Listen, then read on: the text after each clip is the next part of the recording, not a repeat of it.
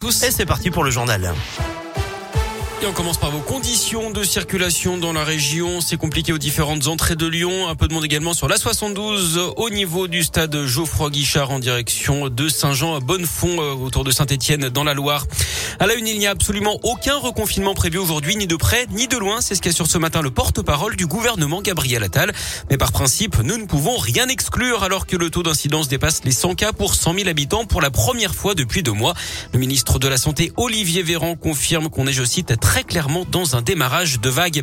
Bonne nouvelle à l'école, les élèves vont rattraper le retard en français et en maths pris pendant le premier confinement. C'est ce que dit le, ce que disent les résultats des évaluations en début de CP de CE1 et de 6e. Dans l'actu régionale également, les avocats mobilisés aujourd'hui devant les marches du palais de justice à Saint-Etienne et à Lyon. Ils souhaitent marquer leur opposition au projet de loi confiance dans l'institution judiciaire. Le projet porterait atteinte au secret professionnel de l'avocat. Le barreau de Saint-Etienne appelle à se rassembler à 13h30.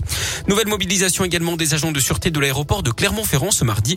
Un préavis de grève a été déposé au niveau national. D'après les syndicats, le mouvement est suivi par 98% des agents en Auvergne avec un rassemblement depuis 9h30 devant l'aéroport. C'est pour contester entre autres la suppression d'une prime correspondant à leur 13e mois. Ils contestent également la pression faite sur certains salariés de Paris venus spécialement remplacer illégalement, selon l'intersyndicale, leurs collègues clermontois qui étaient en grève le 19 octobre dernier. Eric Abidal est-il lié à l'affaire Amraoui, la joueuse du PSG agressée à coups de barre de fer le 4 novembre dernier? Le nom de l'ancien international français a été évoqué hier. Il doit d'ailleurs être entendu par les enquêteurs. La victime aurait utilisé un téléphone avec une puce appartenant à l'ancien joueur. Les enquêteurs s'interrogent sur la nature de sa relation avec la joueuse du PSG. Elle aussi passée par l'OL. La piste d'une vengeance amoureuse est étudiée. Nuit très agitée pour les habitants d'Orec-sur-Loire. Le week-end dernier, ils ont été réveillés par des tirs de feu d'artifice très tôt dimanche matin.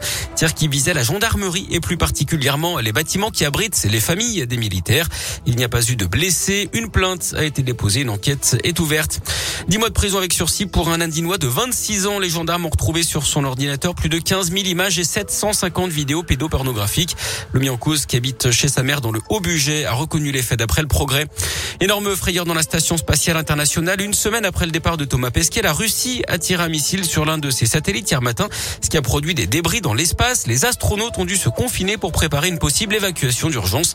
La NASA s'est dite scandalisée. Et puis un sondage qui fait du bien au moral, près de 8 Français sur 10 se disent heureux. C'est le résultat d'une enquête publiée aujourd'hui dans la presse locale. 57% des Français envisagent leur avenir personnel avec optimisme.